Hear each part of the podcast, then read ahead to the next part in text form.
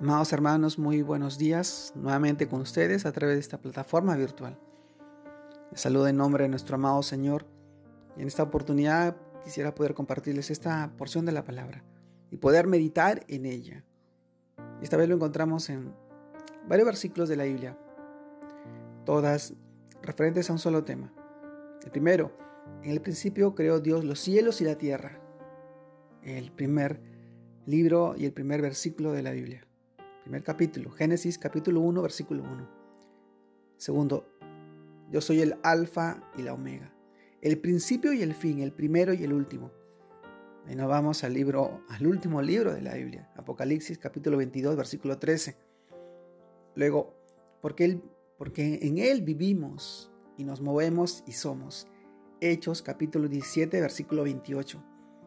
Otro hermoso versículo también, porque de Él y por Él y dar para Él y para Él son todas las cosas. A Él sea la gloria por los siglos de los siglos. Romanos capítulo 11, versículo 36. Y anterior, porque en Él vivimos y nos movemos y somos. Hechos capítulo 17, versículo 28. Amados hermanos, yo no me rindo si todo lo que Dios quiere que el ser humano conozca de Él, nos lo revela por su Santo Espíritu y a través de las Sagradas Escrituras, de tal modo que entre más oigamos y escudriñemos las Sagradas Escrituras, más revelación recibiremos acerca de quién es Él. Por eso, en Isaías 28:13 nos dice, la palabra pues de Jehová le será mandamiento tras mandamiento, mandato sobre mandato, renglón tras renglón, línea sobre línea, un poquito allá, otro poquito allá, hasta que vayan y caigan de espaldas y sean quebrantados, enlazados y presos. El conocimiento y entendimiento de la palabra de Dios, al ser revelada a nosotros por su Santo Espíritu, nos lleva a un nivel espiritual en el que caemos de espaldas somos quebrantados, enlazados y presos, abrumados por el conocimiento de ese Dios omnipotente, omnipresente, omnisciente, del que solo del que solo de oídas habíamos oído y que ahora se nos revela en la verdadera dimensión de su magnificencia y poder. Amados hermanos, primera revelación que nos hace acerca de sí mismo la encontramos en Génesis 1.1 en el principio creó Dios los cielos y la tierra, al cual se completa con Apocalipsis. Yo soy el alfa y la omega, el principio y el fin, el primero y el último. Observemos que en Génesis nos dice que en el principio creó Dios los cielos y la tierra. En Apocalipsis nos dice, yo soy el alfa y la omega, el principio, el principio y el fin. Por tanto, con ello nos revela que Dios creó los cielos y la tierra en sí mismo es decir, los cielos y la tierra están contenidos en la inmensidad de Dios. Todo esto luego en Hechos 17, 28 nos dice, porque en Él vivimos y nos movemos y somos.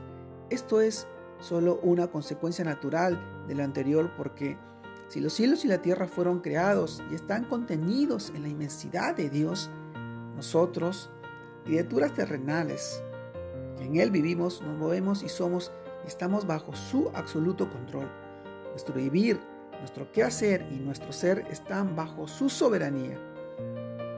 Amados hermanos, en Romanos también 11:36 nos dice, porque de Él y por Él y para Él son todas las cosas. Si toda la creación en Él existe y si en Él vivimos y nos movemos y somos, es apenas lógico que todo lo que existe y todo lo que acontece en ello es de Él, y por Él, y para Él. Por ello, el salmista dice también en, el Salmos 135, versículo 6, todo lo que Jehová quiere, lo hace en los cielos y en la tierra, en los mares y en todos los abismos.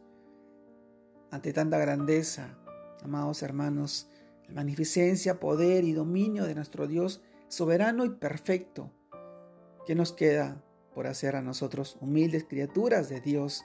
Que somos como sombra que pasa por como la neblina como el humo, rendirnos. Esa es nuestra actitud ante ese Dios tan grande y tan maravilloso que, siendo quien es en su amor y en su misericordia, nos ama con un amor que sobrepasa todo conocimiento, todo entendimiento. Y hoy yo me rindo, yo me rindo ante Él. Y te pregunto a ti, ¿tú cómo estás? ¿Tú te rindes ante Él? ¿Te puedes rendir ante Él? Él quiere lo mejor para ti, pero Él quiere que tú tengas ese conocimiento, esa sabiduría para poder avanzar y crecer en su nombre y así revelarte ese gran misterio que tiene para ti, poniendo ese propósito para que tú puedas seguir bendiciendo a tu familia, a tus seres queridos, a todas las, todas las personas que se acercan a ti, cumpliendo el mandato de nuestro amado Señor. Ir y hacer discípulos, bautizándolos en el nombre del Padre, del Hijo y del Espíritu Santo. Ese es nuestro propósito. Y por eso nosotros nos rendimos ante Él, ante un Dios perfecto y soberano. Te mando un gran abrazo, un fuerte saludo. Dios te guarde y te bendiga en este tiempo y en este día.